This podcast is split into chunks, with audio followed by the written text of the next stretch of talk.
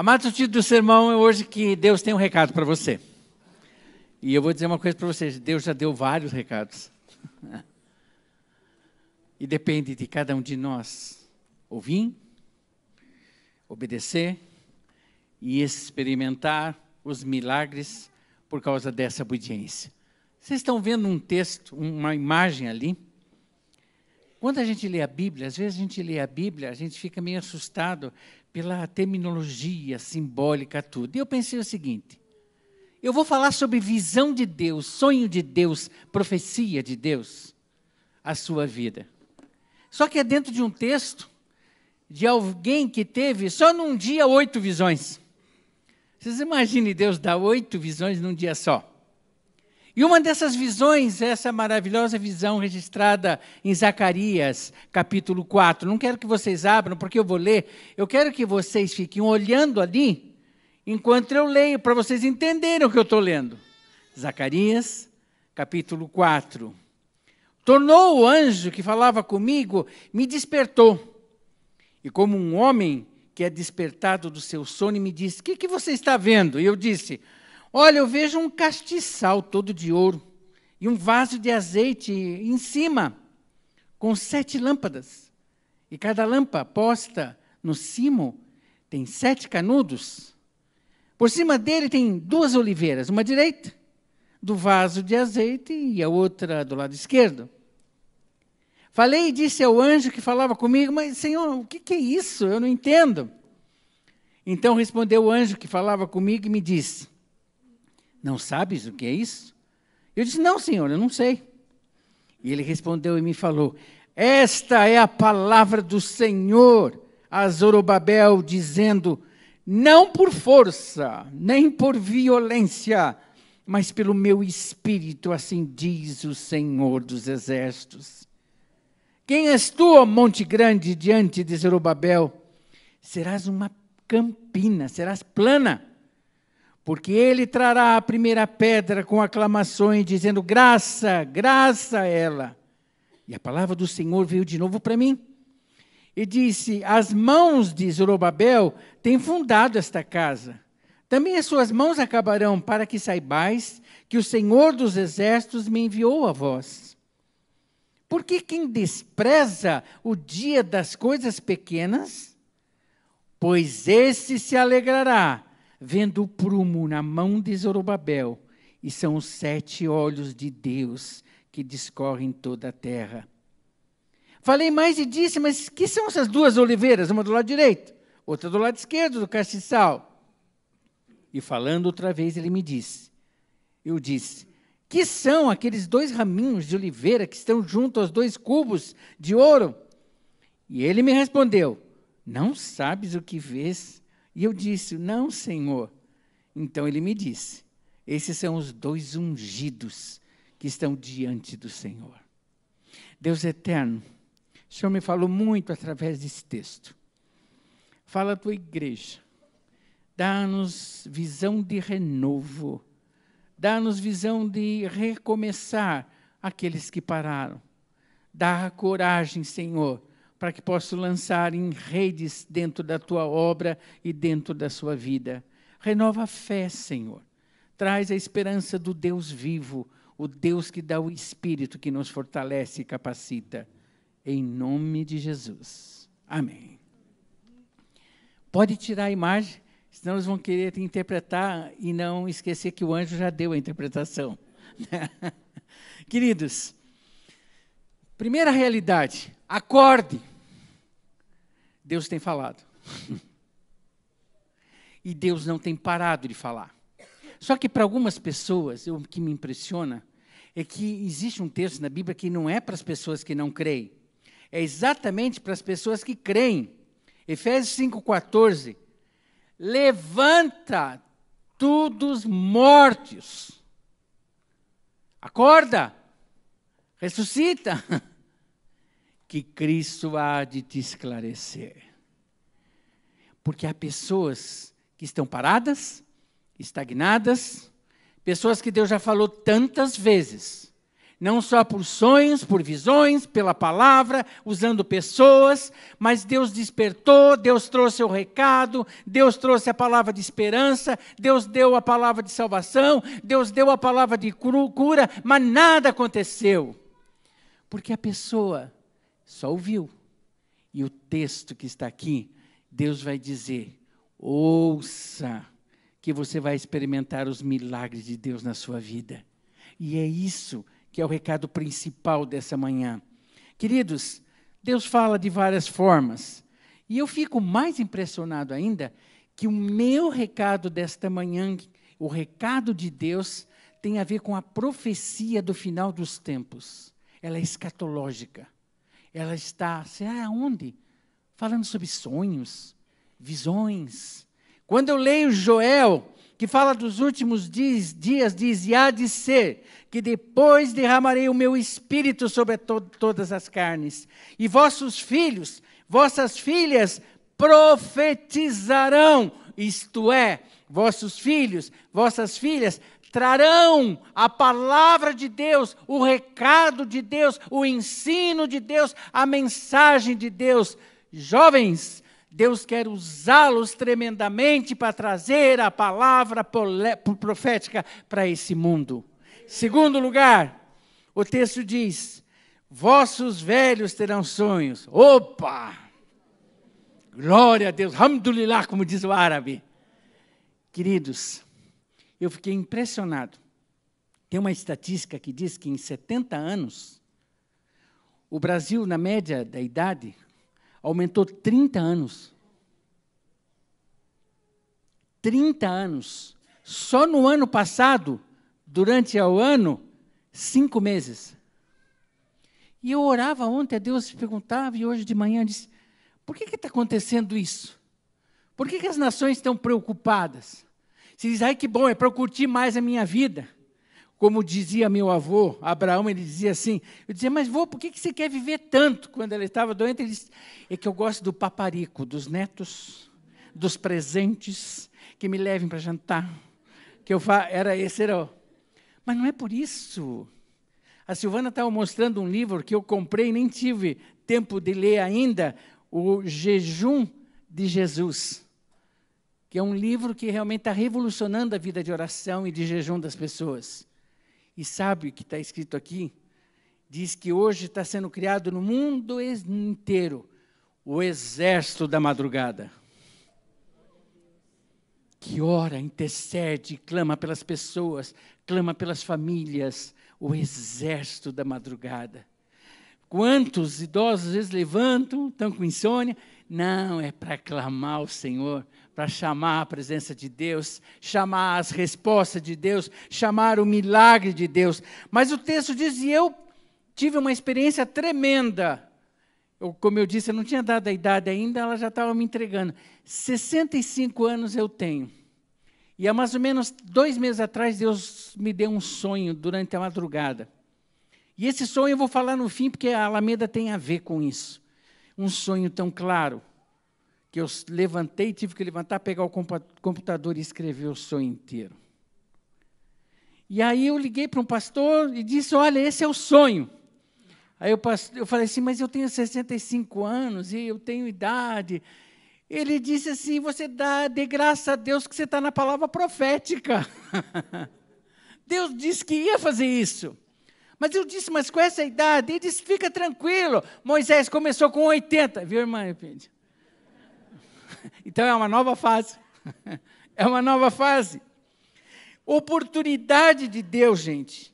Sonhos são oportunidades de Deus para que a gente esteja dentro dos seus sonhos, fazendo a sua vontade, realizando a sua vontade e sendo instrumento daquilo que Ele quer fazer na vida das pessoas, da família e desse mundo. Eu quero continuar sendo. Eu não sei quantos anos de vida, quantos anos de ministração, mas até o fim eu quero ter o descanso de que estou sendo instrumento nas mãos poderosas de Deus.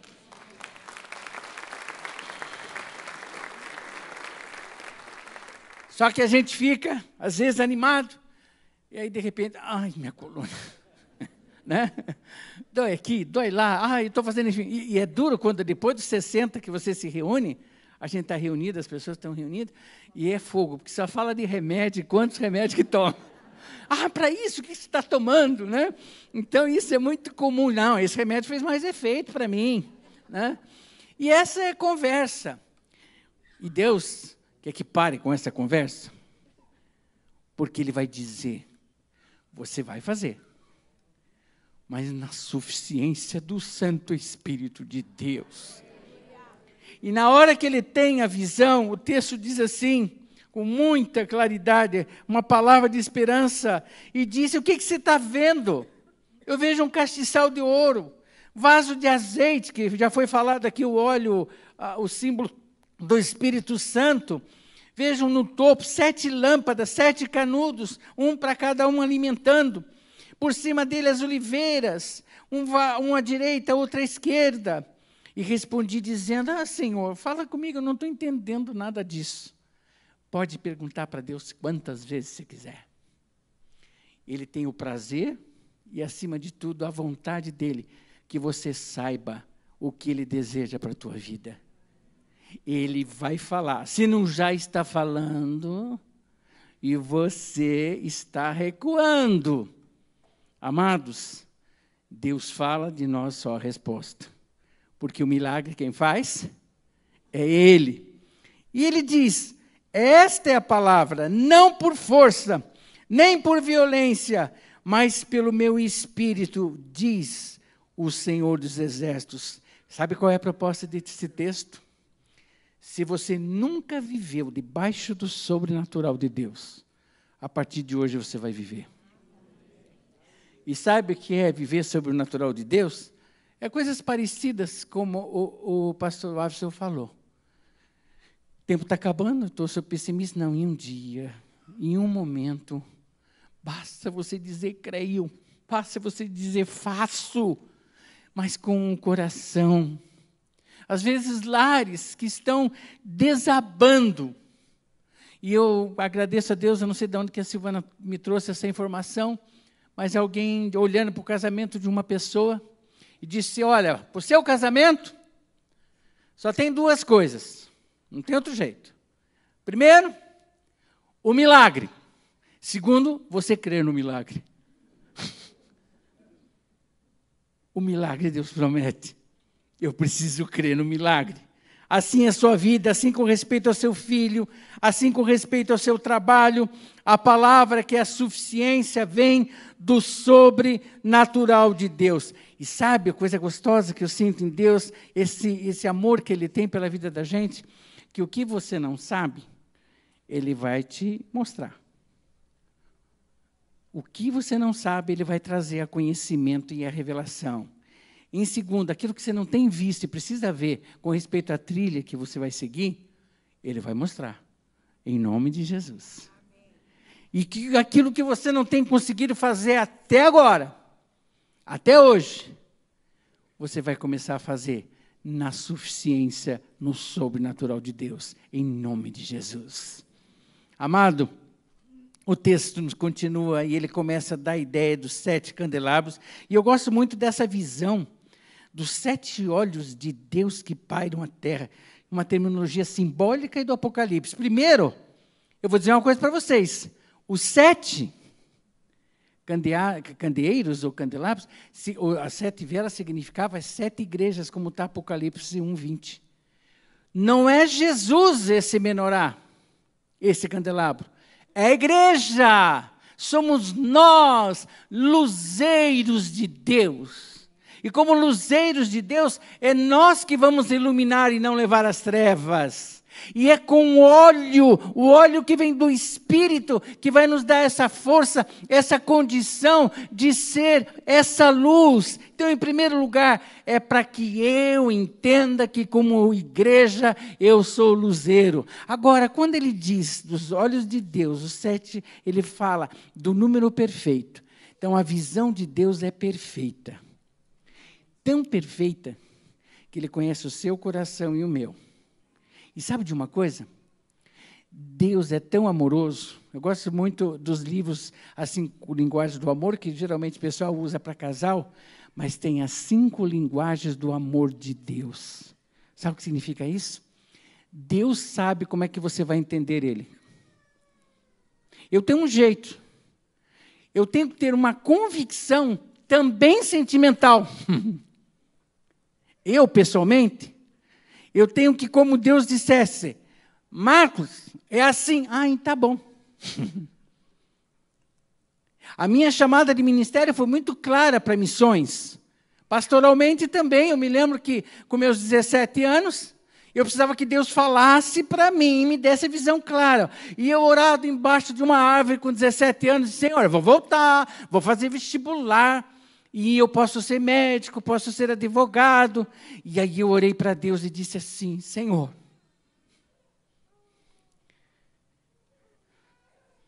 a vontade do meu coração é ser pastor.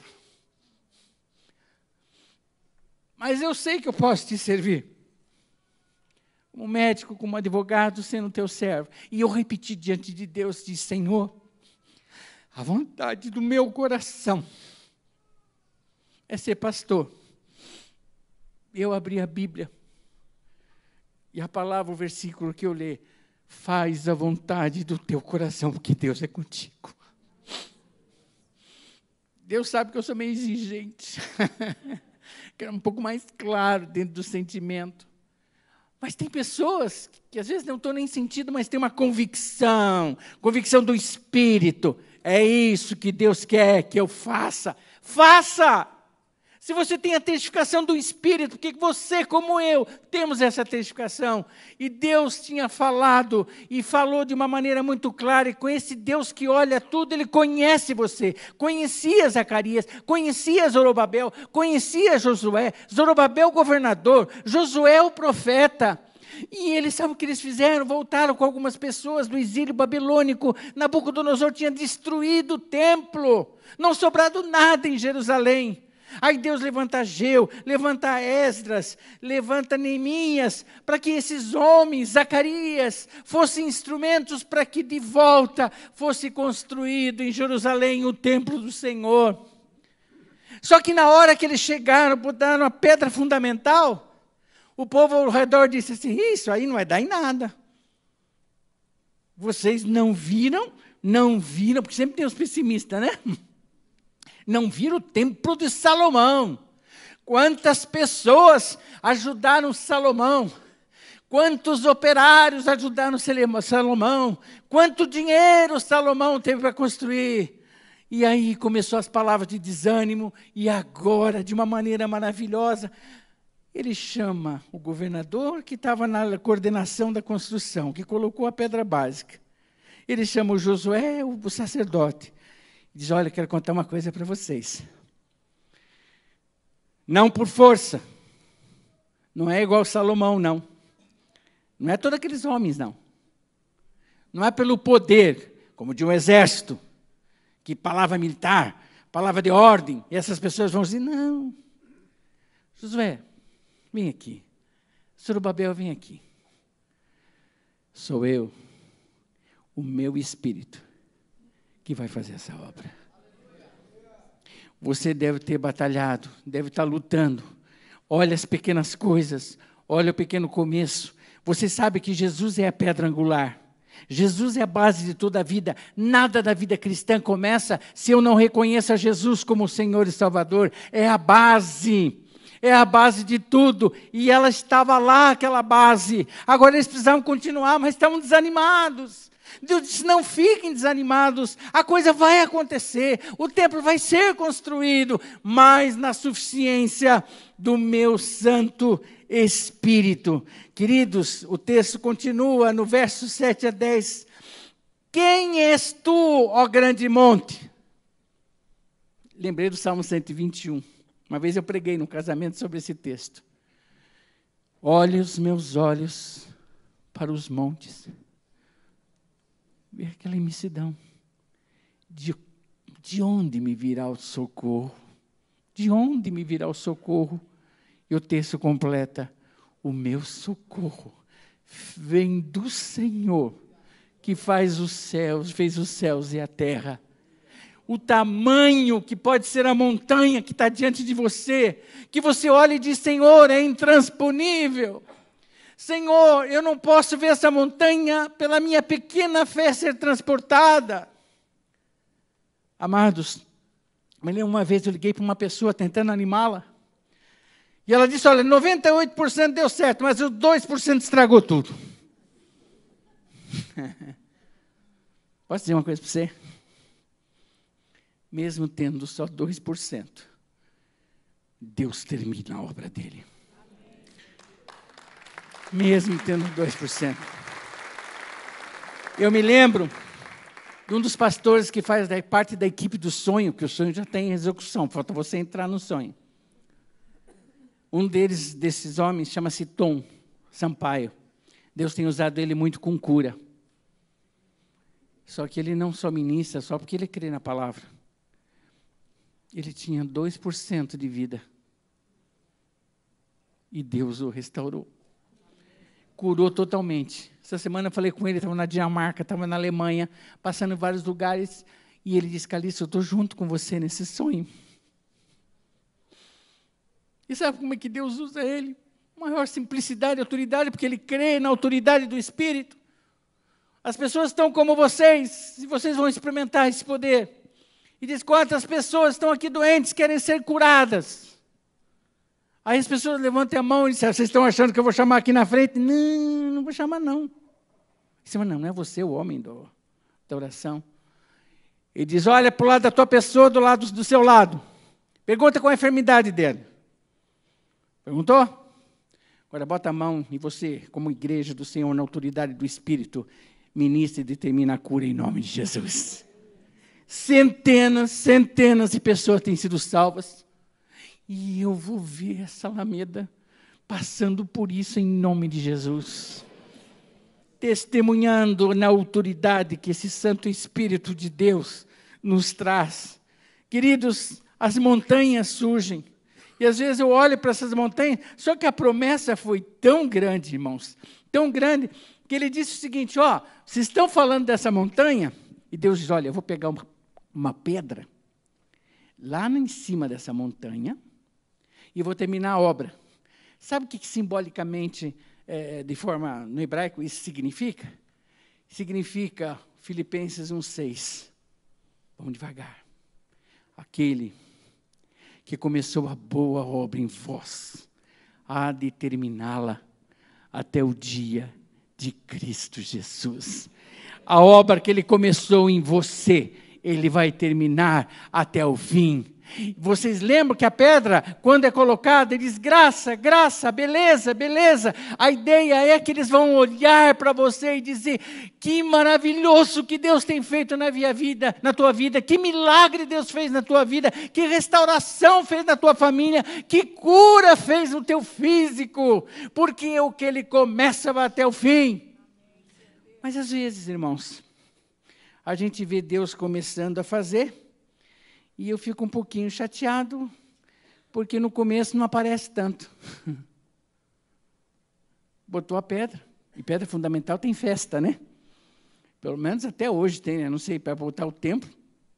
Eu participei de alguns, bota as coisas, bota o jornal do dia, e os crentes às vezes acho que botam até a Bíblia, não sei o que eles colocam, aí põe a pedra ali e fica.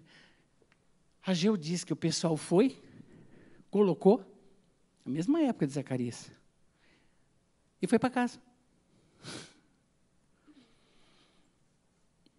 E Deus diz para Ageu, que é contemporâneo dele, é tempo de vocês viverem nessas casas luxuosas que vocês têm e o meu templo estar na situação que está hoje. Voltem. Eu estou com vocês. O Espírito está com vocês. E ele diz com uma claridade tremenda que eu acho maravilhoso, respondi dizendo: o que são? Ele diz: são os ramos, são os ungidos que estão. E o texto diz: Quem és tu, ó monte, diante de Zorobabel? Porque ele trará a pedra angular com aclamações, dizendo: Graça, graça. E a palavra veio novamente a mim e disse: Zorobabel, você lançou os alicerces também as suas mãos hão de acabar, para que sabeis que o Senhor dos exércitos está com você. Porque quem é que está desprezando os pequenos dias? Meus irmãos, data vene minha questão pessoal. Para a glória de Deus. Quando fui para o campo missionário entre o mundo árabe com a minha família, eu olhei diante dos árabes e dos muçulmanos e um deles chegou para mim e me abraçou, um muçulmano, e disse: Pastor Calixto, que bom que você é cristão. Veja, já fiquei, né, que bom que você é cristão. Mas você está na metade do caminho. Eu falei, meu Deus, que desafio. Que tamanho de desafio. Me senti pequeno. Eu não sabia o que fazer como entrar no coração deles, porque não se prega a religião para muçulmano. A religião dele é suficiente para ele. Mas para que eles vissem o Cristo que preenche a minha alma, eu precisava preencher a alma deles. E o que, que eu faço? A única coisa que eu sabia, ia nas lojas, nas lojinhas do Paraguai subia na lojinha, ficava atrás do balcão.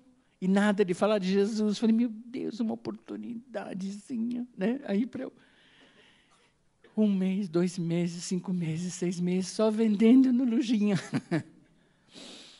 Mas criando um vínculo de amor para que ele soubesse o quanto eu os amava. E meus irmãos, foi um pequeno começo. E Deus me deu uma estratégia que eu jamais abandonei. A dialética de missões. Tudo começa com visão. Basta você crer. Coloca em ação, em obediência, e o milagre vem. Eu nunca larguei isso. Irmãos, passaram-se dez anos. Silvana e eu tivemos o privilégio de Deus ter começado uns pequenos começos de treinar e capacitar 170 missionários para o mundo muçulmano. Até livros sobre o Islã foram publicados, que Deus me deu a graça de publicar. Mas começou com os pequenos começos. Às vezes, você está nesse pequeno começo. E Deus está dizendo: não despreze, eu estou presente. E pelo meu espírito, você vai ver as coisas serem realizadas. E o texto nos fala também com bastante claridade para nós que apesar do fundamento estar estabelecido porque eu tenho Cristo, eu preciso do Espírito Santo para que o templo esteja terminado em nome de Jesus. Meus irmãos, às vezes é uma questão de luta familiar, e Deus tem colocado isso de uma forte maneira no meu coração, porque é muita estatística, é muita gente se separando, muita gente abandonando o lar. Me permite, eu acho que hoje está alguém que eu estou pregando, ele está me ouvindo online. Mas eu nunca esqueci o dia que ele chegou na minha igreja, que eu era pastor, e disse: Pastor, estou divorciado há dois anos da minha esposa. Eu amo. Nós temos três filhos a solução para nós. Sabe qual é a solução hoje? Todo mundo divorcia, divorcia também. É mais fácil. Teu filho está nas drogas, é mais fácil mandar embora. Saia de casa. Ah, quando eu olho essa palavra, eu disse para ele: Humanamente não, mas quando eu olho para essa palavra, o Deus dessa palavra me diz: creia, e você verá o milagre de Deus. E Deus restaurou aquele casamento, eu fiz de volta aquele casamento, porque Ele creu, porque eu criei, porque você precisa crer. Amados, tem muita gente ainda que não viu a glória de Deus, escuta o que eu estou dizendo. E essa glória só vem quando o Espírito se torna pleno na nossa vida. E a proposta de ouvir a Deus aqui é ouça Deus na suficiência do Espírito, você há de vencer e a vitória virá. Queridos, e respondi dizendo: Que são essas duas oliveiras? E ele me respondeu outra vez: Que são esses dois ramos? E ele me disse: Não sabes tu? Não, Senhor. Ele disse: São os dois ungidos que estão diante do Senhor de toda a terra. Esse mesmo profeta, correlato agiu como disse. Quando o povo começou a dizer, não vai sair nada, sabe o que, que Deus disse para Ageu? Disse para eles que a glória do segundo templo será maior do que a primeira porque a glória do segundo templo vai simbolizar a vinda do Messias, o Salvador do mundo, que manifestará a plenitude da glória de Deus. E eu quero dizer para você hoje: seja ungido do Senhor que as pessoas possam olhar para você e dizer: Você é um ungido do Senhor, Deus seja louvado. Pessoa ungida pelo Senhor é quando ela é controlada pelo Espírito, quando esse óleo se percebe que dentro daquela visão, se puder botar para mim a visão um pouquinho de volta, dentro da visão tem uma coisa impressionante para mim lá em cima, lá onde está aquele vasilhame, o óleo é constante dentro do vasilhame, ele tem que estar tá cheio para que não possa apagar a lâmpada. E a coisa mais impressionante é que quando a ordem foi dada para Moisés, para o tabernáculo e depois para Salomão, para o templo, que tinha que haver uma, uma, uma, um diuturnamente, trocar as pessoas para não deixar apagar as sete chamas. E Deus traz uma coisa totalmente nova. Não, não, não não precisa da força humana, não precisa das pessoas, basta o meu espírito, o óleo de Deus sobre a sua vida. Esse é viver o sobrenatural, estar debaixo do óleo de Deus. Não olhe para o que Deus quer fazer na vida das outras pessoas, mas no que Deus quer fazer na sua vida. Não olhe o que Deus tem feito através de outras vidas, mas o que Ele vai fazer através de você e como luzeiros, como diz Filipenses 2,15, na suficiência do Espírito, seja mais do que vencedor para o louvor da sua glória. Irmãos, há uma música que eu tenho ouvido bastante, não deu tempo de pedir para o pessoal ensaiar, mas vocês ouçam em casa.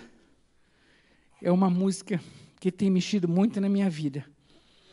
E a música fala sobre Pedro. Pedro, que estava frustrado, ele pegou a, toda suja a rede, não pescou nada, frustrado. E a música diz assim: volta ao alto mar e lança a rede de volta. Esse é o recado de Deus. Não tenha medo. Volta. Ah, eu estou com vergonha, vergonha de Deus. Não volta no lugar da vergonha pela confissão, Deus vai te honrar em nome de Jesus. Deus amado, eu quero realmente dizer para o Senhor que há muitas pessoas aqui que pararam no meio, se frustraram, desanimaram, não estão crendo mais do que o milagre pode vir. Muda isso essa manhã, Senhor. Muda em nome de Jesus. Eu quero que você venha aqui à frente. Se você for uma dessas pessoas, dizendo: Olha, pastor, eu parei né, até na obra que Deus voltou na minha mão. Vem aqui à frente. Se você tem visto a tua família dizendo, eu não vejo mais jeito, pastor, você vai viver sobre o sobrenatural de Deus. E você vai sair desse culto hoje e já ver na tua casa o milagre de Deus. Pode vir aqui agora em nome de Jesus. Nós vamos orar. Podem ficar em pé venham aqui em nome de Jesus. Nós vamos orar para que você possa viver o sobrenatural de Deus. Esse é o recado do Senhor. Aquelas pessoas que desejarem podem vir à frente. Vamos estar orando, não precisa esperar a música. Amém, em nome de Jesus. Podem vir dizer: Eu preciso viver esse sobrenatural. Esse é o recado de Deus para a minha vida. Tenho que botar um basta nesses problemas e esperar o milagre de Deus. Mesmo que tenha visto, você está com lembra da nuvem pequenininha? E eu estava pensando, antes de vocês tocarem, amados, eu coloquei uma coisa que eu quero terminar meu sermão aqui, uma coisa que me impressiona muito, que são das pequenas coisas que Deus fez essa grande obra. Quando a gente vê a haste de Moisés, a gente pensa no quê? Nos milagres que Deus restaurou e fez na vida dele. Quando a gente vê as simples pedras nas mãos de Davi, a gente vê a bênção da destruição de um Golias que estava lá na frente. Quando a gente vê a botija da, viúva, a gente vê que não tinha mais azeite e Deus fez com que aquilo não parasse de multiplicar. A partir das pequenas coisas, Deus fará grandes coisas. Pastor, pode vir aqui, por favor, para orar. Ora por essas pessoas. Em nome de Jesus, Alisson.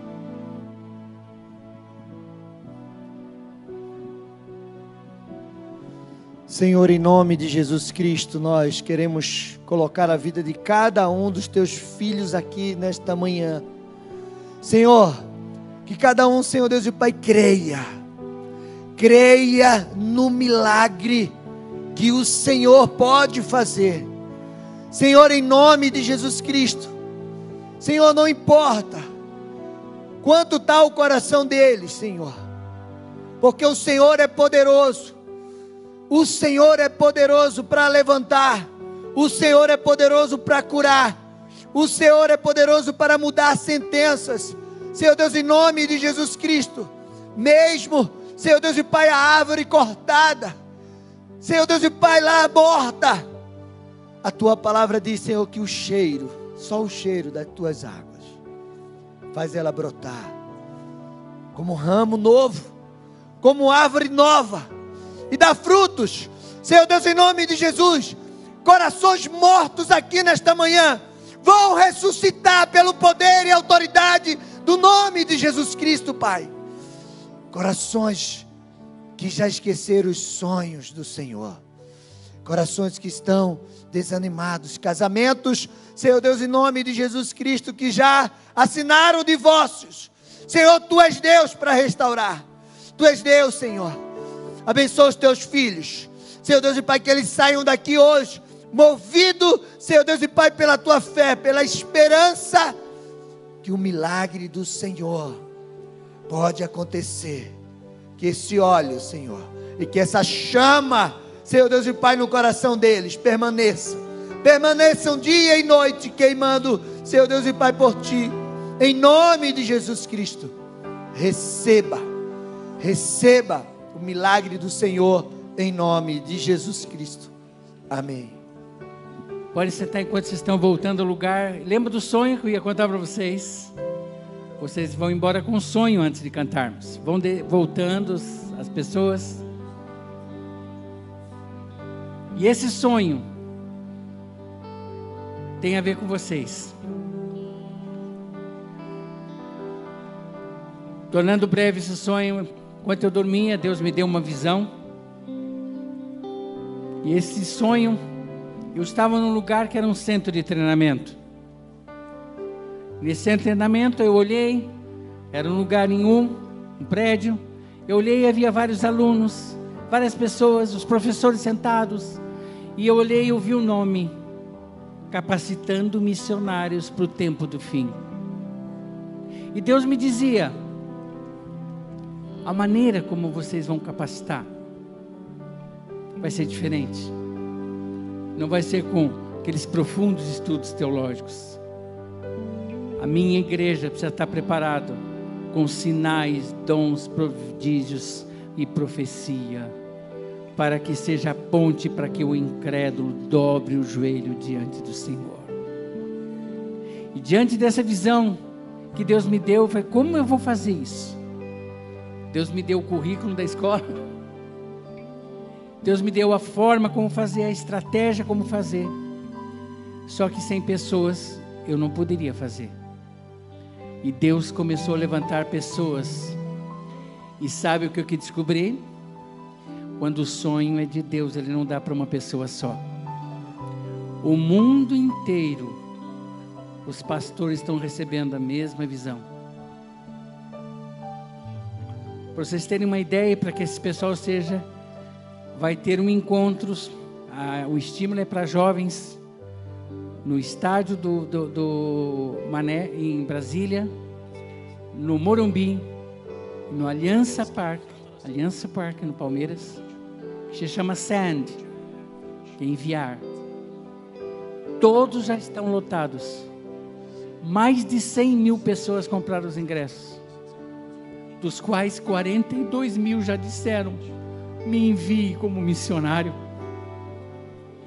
Deus está nos últimos tempos. Em fevereiro, nós vamos começar a escola aqui. Essa escola do sobrenatural vai ser o plano piloto. Depois nós vamos para o Rio, para Brasília e para o Nordeste. E a primeira curso vai ser aprendendo a ouvir Deus. E o segundo, a ministração de cura. Queridos, vocês verão isso mais à frente, mas vocês estão sendo desafiados para que esse sonho comece aqui e se espalhe por Curitiba, em nome de Jesus. Vamos ficar em pé, vamos cantar.